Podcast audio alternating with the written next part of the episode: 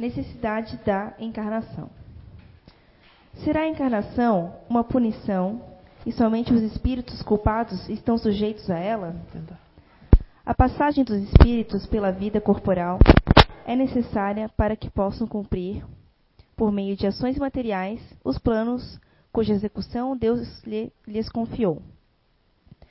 Isso é necessário para eles, para eles mesmos, pois a atividade que estão obrigados a desempenhar ajuda ao desenvolvimento da sua inteligência. Deus, sendo soberanamente justo, considera igualmente todos os seus filhos. É por isso que ele dá a todos o mesmo ponto de partida, a mesma capacidade, as mesmas obrigações a cumprir e a mesma liberdade de ação. Qualquer privilégio seria uma preferência e qualquer preferência uma injustiça. Mas a encarnação é para todos os espíritos, apenas um estado transitório. É, é encarnação é, para, é uma tarefa que Deus lhes impôs no início de suas vidas, como primeira prova do uso que farão de seu livre-arbítrio. Aqueles que cumprem essa tarefa com zelo vencem mais rapidamente e de maneira menos aflitiva esses primeiros degraus da iniciação e colhem mais cedo os frutos do seu trabalho. Aqueles que, ao contrário, fazem mau uso da liberdade que Deus lhes concede, retardam seu adiamento, e é assim que, pela sua teimosia, podem prolongar indefinidamente a necessidade de reencarnar. E é quando então ela se torna um castigo. Observação: Uma comparação simples ajudará a entender melhor as duas possibilidades. O estudante apenas chega aos graus superiores da ciência após ter percorrido as séries que conduzem até lá. Essas séries, qualquer que seja o trabalho que exijam, são um meio de chegar ao objetivo e não uma punição. O estudante esforçado encurta a caminhada e nela encontra dificuldades. Contrariamente, aquele cujo desleixo e preguiça obrigam a repetir algumas séries. Não é o trabalho da repetição que constitui uma punição, mas a obrigação de ter de fazer tudo outra vez. Obrigado. Boa tarde a todos. Gente, uh, pequenas e grandes missões, quando, quando nos passaram esse tema, a primeira coisa que vem na cabeça é o que é missão, né? E se eu tenho uma missão, é uma pergunta comum, as pessoas sempre fazem, né? Ah, será que eu tenho uma missão? Qual será a minha missão aqui nessa reencarnação? Né? E, e comum isso natural que a gente tenha essa curiosidade. É, inclusive a espiritualidade nos fala o seguinte, ó. Está é, aqui na pergunta 573 do livro dos Espíritos. Diz assim: Em que consiste a missão dos espíritos encarnados? E a resposta: instruir os homens, ajudar seu progresso, melhorar suas instituições por meios diretos e materiais mas as missões são mais ou menos gerais e importantes. Aquele que cultiva a terra cumpre uma missão, como aquele que governa ou aquele que instrui. Tudo se encadeia na natureza, ao mesmo tempo em que o espírito se depura pela encarnação, ele concorre, sob essa forma, para o cumprimento dos caminhos da providência. Cada um tem sua missão nesse mundo, posto que cada um pode ser útil para alguma coisa. Mais ou menos o que está dito na leitura aqui do Evangelho. E aí responde essa nossa primeira pergunta. Né? Então todos temos sim uma missão. Ah, mas as missões. A minha, será que a minha missão é grande ou é pequena? E aí? É importante que a gente tenha sempre muito claro que não existe uma missão grande sem pequenas outras missões, sem um conjunto não há um trabalho sozinho, por mais é, inteligente que seja um grande pesquisador, um grande cientista, ele não consegue desenvolver um grande trabalho sozinho. Por mais que essa casa aqui tenha grandes líderes, é impossível fazer um trabalho sozinho. Precisa de cada tarefa, de cada função aqui para que ela sobreviva. Uma casa como essa daqui precisa de limpeza precisa de dinheiro para pagar aluguel, para pagar energia, para pagar água. Então, portanto, precisa sim do trabalho da lojinha, até para dar apoio para quem vem aqui à tarde, precisa da venda de livros, precisa dos eventos que instruem ao mesmo tempo arrecadam para manter esse trabalho que é feito aqui. Cada função aqui tem a sua importância e a necessidade. Para se ter uma ideia, aproveitando, falando aqui da casa, uma das, já que, que a Fábio falou aqui do Fore Blue, esse é o evento principal que a casa promove anualmente. Vocês terem uma ideia, durante um Fore Blue se fala de tanta coisa, de tanta ciência, tantos nomes importantes que tiveram grandes missões aparecem no Fore Blue para dar recados. Olha que interessante, que oportunidade que nós temos. E muitas vezes a gente pode ser traído pelo desânimo. Ah, mas não sei, a minha tarefa está tão pequena. Acho que não vai fazer diferença. E aí? E aí, com isso, o nosso trabalho se enfraquece e a espiritualidade pede e repete várias vezes: gente, força, ânimo, nós precisamos disso aqui. Esse trabalho ainda vai muito longe. Quer ver como dá para perceber, aproveitando o parênteses, né, a importância do que se faz aqui? Num dos Fore Blues, se falou, nós recebemos aqui já desde é, psicografias em outros idiomas, né, como francês, hindi, falando de, de, novas pesquisas a respeito de biologia. Nós recebemos, é, durante um Fore Blue, havia um, um físico nuclear presente, palestrante. Então veio um outro físico, é, cujas iniciais eram AE, se eu não me engano, falando sobre os supercondutores e a transformação que isso vai provocar no planeta Terra. O que são os supercondutores? Hoje, para vocês terem uma ideia, o que se desperdiça de energia só para transmitir é algo absurdo. Só os, os nossos cabos de transmissão desperdiçam tanta energia com o calor, por exemplo, que nós precisamos produzir muito mais energia para chegar àquela quantidade necessária onde a gente quer que chegue. E com o advento dos supercondutores, aí uma explicação, é, é, vamos dizer assim, alegórica, né, de um físico presente lá, de um cientista, ele diz o seguinte: olha, quando nós tivermos o domínio dos supercondutores, significaria que, para eu conduzir um automóvel daqui de Blumenau a Porto Alegre, a energia que eu necessitaria para fazer esse movimento seria de um cutucão com o dedo, um peteleco, como a gente diz. Olha só, ao invés de tudo que se gasta, apenas um, pequeno empurrãozinho e esse automóvel chegaria até lá, numa determinada velocidade. Ou seja, isso é transformador e aí a espiritualidade foi além né, nessa psicografia e diz o seguinte: nós estamos trabalhando em conjunto com vocês aí na Terra. Aqui no plano espiritual nós temos uma equipe também trabalhando e inspirando os que estão encarnados é, no desenvolvimento dos supercondutores a partir, se eu não me engano, dos sais de prata. Ele falava, foi uma coisa muito específica, porque hoje os supercondutores só é possível um supercondutor ao zero absoluto, que eu acho que é menos 272 graus centígrados, algo assim. Então é muito caro fazer isso, não dá para manter isso, não dá para tornar prático isso.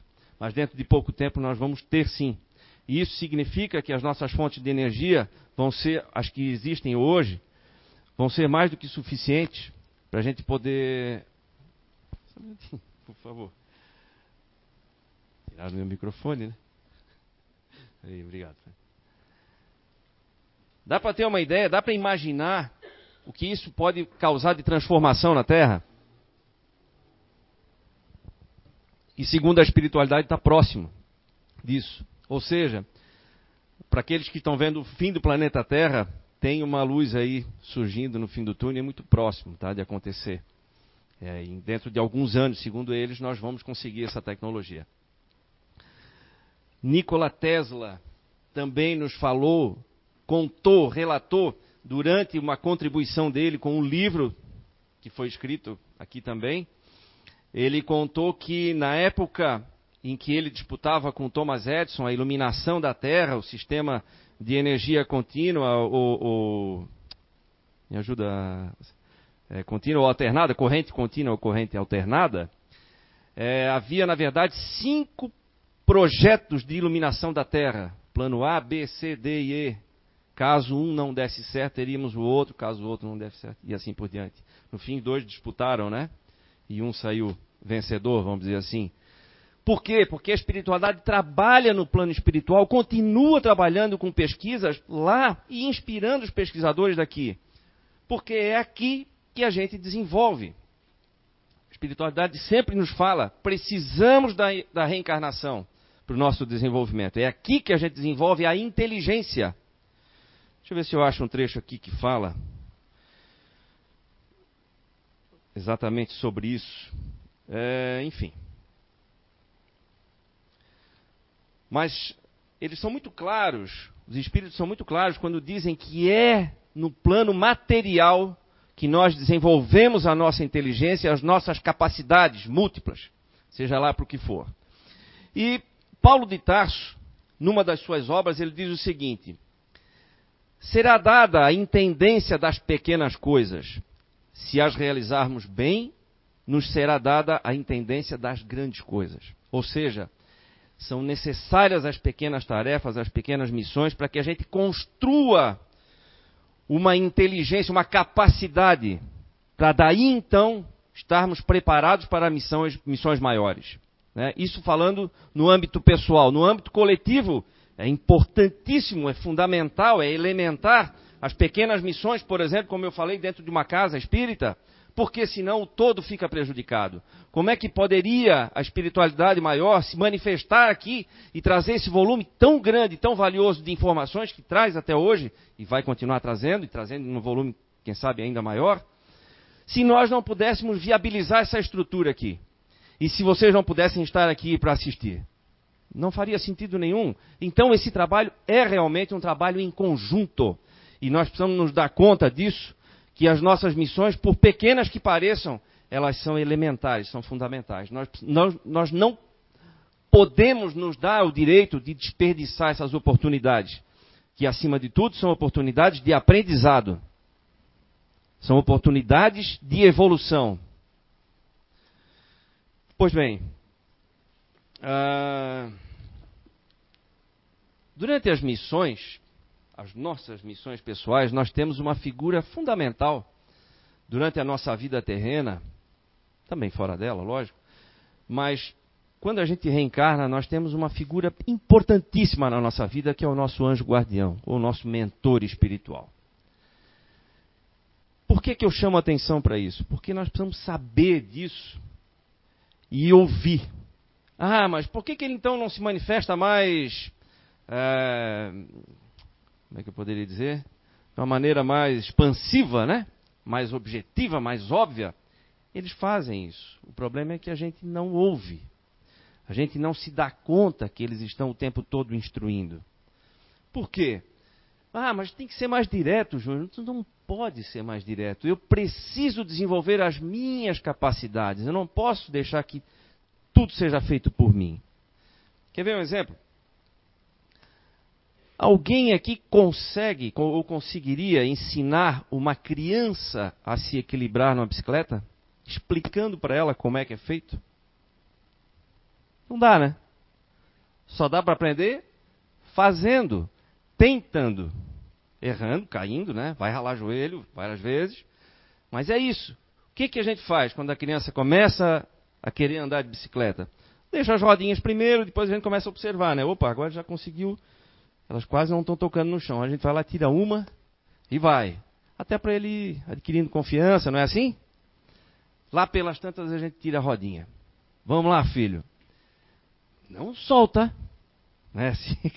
Não solta de mim, não. Pode deixar. a gente vai lá segurando no banco e vai, vai pedalando, vai pedalando. Não solta, tá bom, a gente já soltou faz tempo. Só está andando do lado, né? Para quê? Para dar apoio. Mas ele já está pedalando sozinho, nem sabe que está sozinho. E aí quando percebe, cai. Não é assim? Quando a criança se dá conta de que, tava, que a gente já tinha soltado ali a mão do, do banquinho da bicicleta, acaba caindo. Por quê? Porque faltou apoio. É criança, está aprendendo. Nós somos tratados dessa maneira pelo nosso guardião. Então ele precisa nos encorajar. Olha aí, ó, uma oportunidade para ti, vai lá. Vai lá atender, vai trabalhar na casa espírita, vai trabalhar numa igreja, vai fazer um trabalho voluntário. Nos inspira essas ideias. Mesmo durante o sono, tem encontros diretos conosco durante o sono, quando nós estamos desdobrados. Né? Ou durante o dia, quando a gente está mais sereno. Mas o tempo todo vão nos inspirando essas ideias para que a gente aceite oportunidades de trabalho, que são, na verdade, oportunidades de crescimento. Quando eu penso, é, às vezes a gente recebe umas tarefas, né? Aqui, né, Fábio? Aí, é, às vezes, a gente está tão na correria do dia a dia que dá vontade assim de dizer, não, ó, não vou poder. Aí eu faço um exercício bem simples.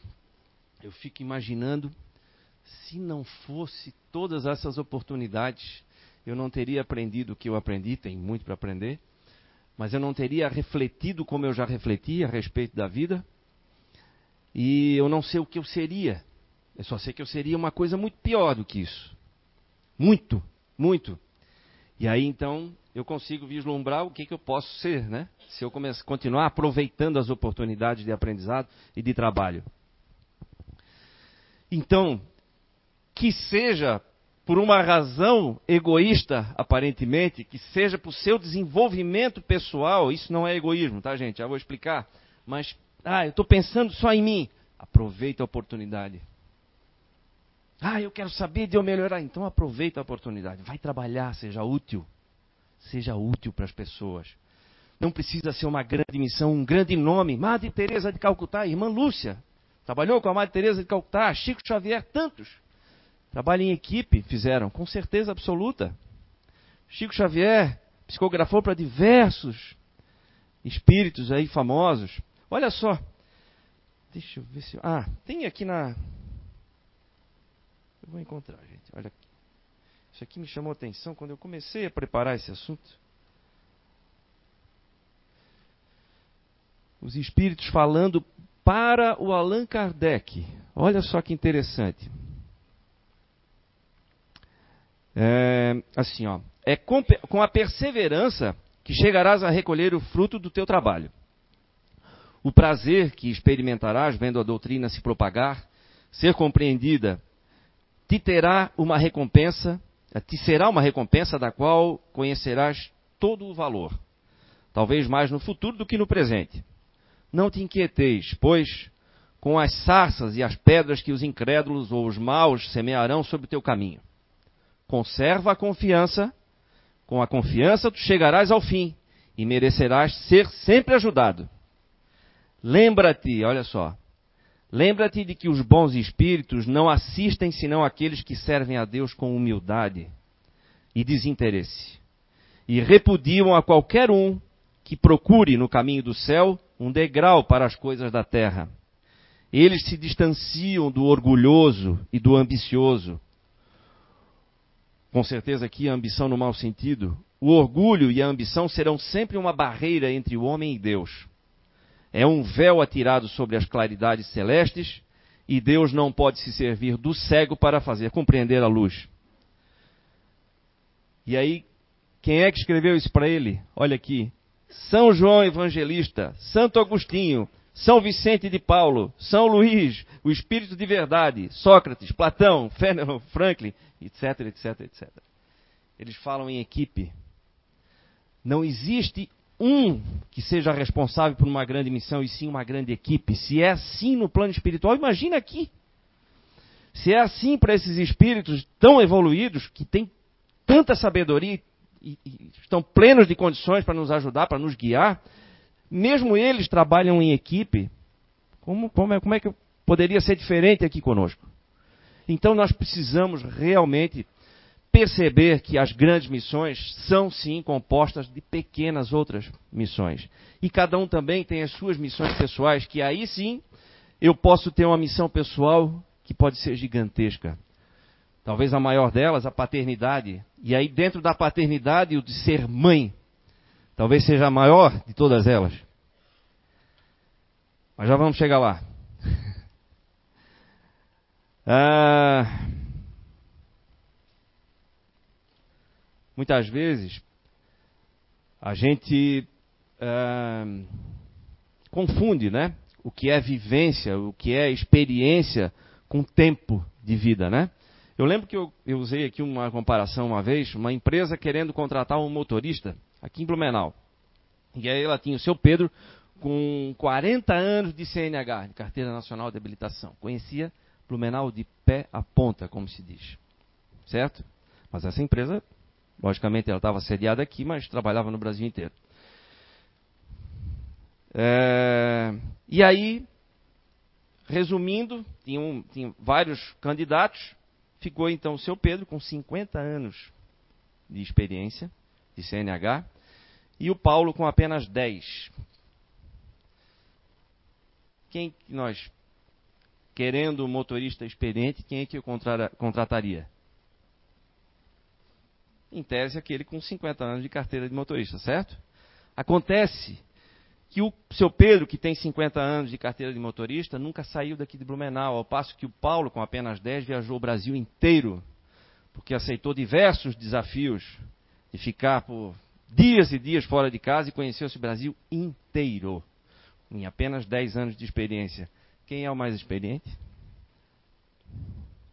Então não é tempo, não é idade que conta. O que conta são as oportunidades que a gente aproveita na vida. Quantas pessoas jovens que a gente encontra que são extremamente maduras e quantas pessoas mais velhas que a gente encontra que são agem como crianças mimadas, porque ficam falando só de si, eu, eu, eu, eu sou um coitado, eu sou tadinho, eu sou... Não é assim? Na verdade, a gente aprende a ficar doente quando é criança, doente fisicamente, né? Porque a criança quando fica doente, a gente dá toda a atenção, não é assim? Abraça, ai, todinho, vem cá, vem cá, senta aqui no colo do pai então. Aí a gente dá uma comidinha diferente, não precisa ir para o colégio, não é assim? Baita negócio ficar doente. A gente ensina a criança extremamente vantajoso ficar doente. E aí a gente aprendeu aquilo ali. Vamos ter que mudar tudo lá na frente, né? Mas aprendemos assim, e assim a gente segue. Quando fica adulto, daqui a pouco foi lá, casou e tal, aí essa doença já não resolve muito. Eu preciso ficar doente aqui, da cabeça. Como é que eu faço? Me sento num cantinho, triste. Aí as pessoas vão perguntar, né? O que tu tem, Júlio? Ah, eu sei. Ai, perdeu sentido a minha vida. E aí nós trouxemos lá de trás. Nós aprendemos a ficar doentes mentalmente. Porque pedindo atenção. Isso é uma atitude egoísta. Ah, João, tu não sabe o que estás falando? Eu estou citando um exemplo. E estou sugerindo uma reflexão. É séria. Será que nós não temos esse tipo de atitude? Como é que faz para mudar isso? A gente se coloca assim de vítima muitas e muitas vezes. E é fundamental para o nosso próprio desenvolvimento e para a nossa felicidade que a gente deixe de lado esse tipo de atitude e assume as assuma as rédeas da vida né? Com alegria. O trabalho voluntário ou o trabalho no, na, na, questão profissional, todo mundo ensina para a gente assim, ah, tem que trabalhar arduamente. Por que, que ninguém diz assim, trabalha com alegria, trabalha com amor? Por que tem que ser árduo? Vou levar, meu Deus, meu trabalho vai ser uma vida de cão? Não precisa. Por que, que não dizem para a gente assim, estuda com aproveita o estudo? Não, vai estudar e estuda mais. Tem que ser algo pesado? Não precisa ser pesado. Se a gente não encarar dessa forma, ele não vai ser pesado. Quando a gente faz o trabalho voluntário, puxa, domingo tem que ir lá. Não, a gente vem encontrar os amigos aqui. Vem servir. E vem aprender. Sempre a gente ouve alguma coisa. Sempre acontece alguma situação que nos ensina. Então temos que aproveitar essas oportunidades. Tá, tem limite, todo mundo tem a sua vida familiar, todo mundo tem a sua vida profissional, ok. Vamos respeitar isso, cada um no seu ritmo. Mas não vamos desperdiçar as chances de aprender. De aprender. Porque isso é crescimento. Quem é que não quer crescer? Quem é que não quer melhorar? Tinha uma historinha, eu não consegui baixar aqui. Vou tentar contar para vocês assim de memória. Para ver o que, que é, né? Como é que a espiritualidade mais ou menos age com a gente. Um senhor, um cidadão, diretor de uma empresa, resolveu que a partir daquele dia ele pensou: eu vou começar a dar frutas é, de sobremesa para os nossos funcionários. Chamou um funcionário antigo que ele tinha, 20 anos de casa, de extrema confiança, e disse: José, vai lá na quitanda da esquina e vê se tem abacaxi para servir. Você já deve ter ouvido essa historinha muitas vezes aí. Vê se tem abacaxi para gente, eu estou pensando em dar frutas para todos nós aqui no, no, após o almoço. Ah, ok. José foi. É José que eu falei? Não vou trocar os nomes agora. o José foi, me ajuda com os nomes aí. O José foi, daí cinco minutos voltou. Tem sim, chefe, tem sim abacaxi. Mas na verdade, eu vim aqui para reclamar, sabe? Eu disse, não, mas só um minutinho, José. Não, é. Mas o senhor, o senhor precisa me ouvir. É que tem aí esse Paulinho aí, que está há três anos aqui, já está ganhando mais do que eu, e eu estou descontente com isso. Ah, José, a gente já fala sobre isso. Chamou no interfone. Pede para o Paulinho vir aqui, por favor. Entrou o Paulinho. Pois não, chefe. Paulinho, eu estou pensando em dar frutas como sobremesa aqui pro pessoal e eu quero que tu vá além na quitanda da esquina e veja, veja se tem abacaxi. Ah, pois não. Passou uns 8 ou 10 minutos. Voltou então, Paulinho. Tem abacaxi, sim, senhor. É... 1,50 a dúzia. Tem também laranja, que é 20 reais o cento. Tá barato? Tá, né? Descascada, inclusive. E tem também mamão, se o senhor quiser dar uma variada é, a 2,50 o quilo. Ok, deve estar tá caro pra caramba. Estou totalmente por fora dos preços. Mas... e aí? É, eu, ele disse que eles fazem 15% de desconto para um volume maior, como é o nosso caso aqui. E por via das dúvidas, eu já deixei reservado, reservado. Caso o senhor queira, eu volto lá e confirmo o pedido. Pode ser? Ok. Tá bom, Paulinho, muito obrigado. Pode ir. Como é que era o nome do outro? José. Tem nada aqui.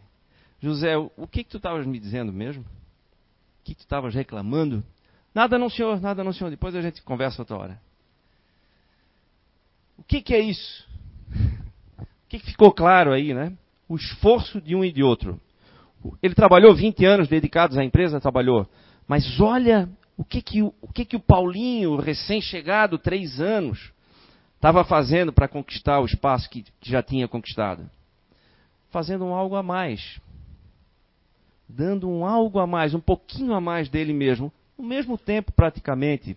O tempo que ele fica na empresa, ao invés de eu ficar simplesmente olhando as redes sociais, eu posso estar pensando no negócio, em como atender melhor as pessoas, porque eu vou estar servindo. Ah, não, no trabalho não é lugar de servir. Claro que é. Todo e qualquer lugar é lugar de servir. Mas muitas vezes a gente se entrega. A preguiça, muitas vezes. Quer ver? A espiritualidade fala de novo aqui, ó. Olha só, chama atenção. Na pergunta 574 do Livro dos Espíritos diz o seguinte: Qual pode ser a missão das pessoas voluntariamente inúteis sobre a Terra? Há efetivamente pessoas que não vivem senão para si mesmas e não sabem se tornar úteis para nada.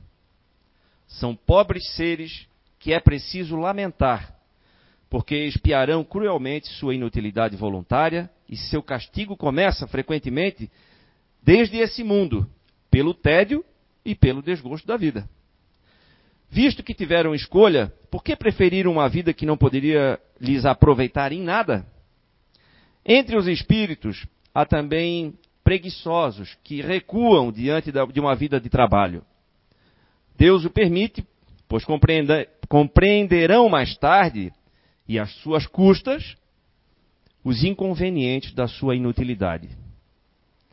E serão os primeiros a pedir para reparar o tempo perdido.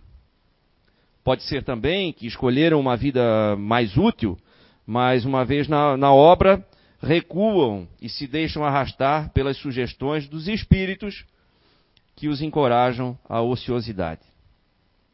Então, muitas vezes, a gente pode recuar diante de uma tarefa, mas outras é por puro desleixo, pura preguiça, como eles nos falam aqui. Né? Então, nós temos que realmente tomar muito cuidado com a questão da utilidade. Já teve outras palestras aqui falando disso, teve outro dia aqui a parábola da figueira seca, que se refere exatamente a isso a necessidade de sermos úteis, porque sendo útil a alguém, eu sou muito mais útil ainda a mim mesmo, ao meu adiantamento. Então, meus amigos,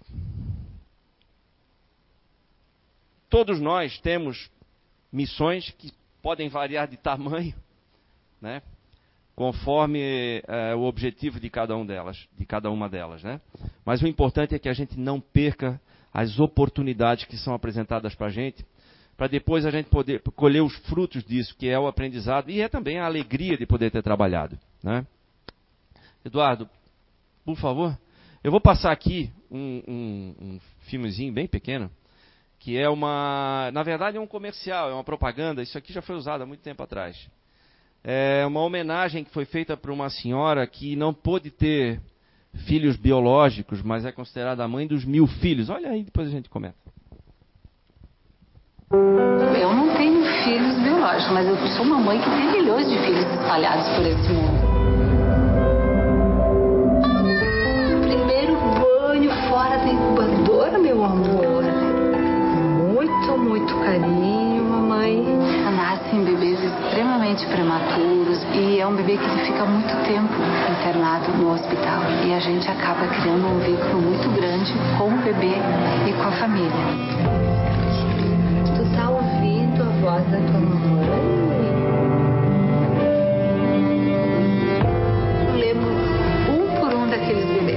Clara, a Catarina da Isabela, prematuro de 24 semanas. Acompanhei ele na cirurgia. Ninguém faz ideia o tamanho que tem aquele coraçãozinho batendo forte ali naquele momento. E a Raquel sempre comenta comigo que eu sou a única pessoa que conhece o filho dela por dentro e por fora. A gente se questiona como será que eles passaram a primeira noite em casa. Como é que foi a infância dele? Será que ele é médico, é engenheiro, arquiteto? E nós sentimos saudades. Tem os quadros gêmeos, três meninas e um menino. Como eles estariam hoje? Imagina ver eles aí grandinhos, grandes.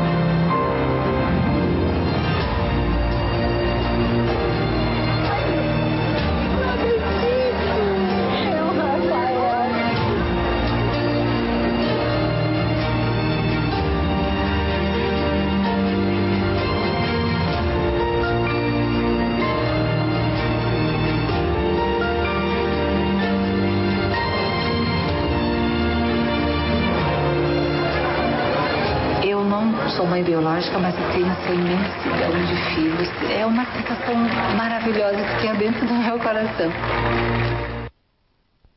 Obrigado, Eduardo. Dá para arriscar dizer qual é o tamanho dessa missão? Alguns poderiam dizer é pequena, porque ela é uma simples enfermeira trabalhando numa UTI neonatal. Outros vão dizer não, é enorme, porque ela participou do início, dos primeiros cuidados, né, de vidas tão frágeis, de bebês prematuros. Então, Ninguém pode dizer o tamanho e a importância da sua missão, mas elas são elementares e são necessárias em cada, em cada ponto na nossa vida, seja na questão profissional, seja na família, seja no trabalho voluntário, onde quer que seja. É difícil dizer o tamanho da missão, mas o, o que dá para dizer é, muito facilmente é que nós temos que aproveitar todas elas que são apresentadas para a gente, porque são grandes oportunidades. Tá bom, gente? Aproveitem as pequenas e as grandes missões aí.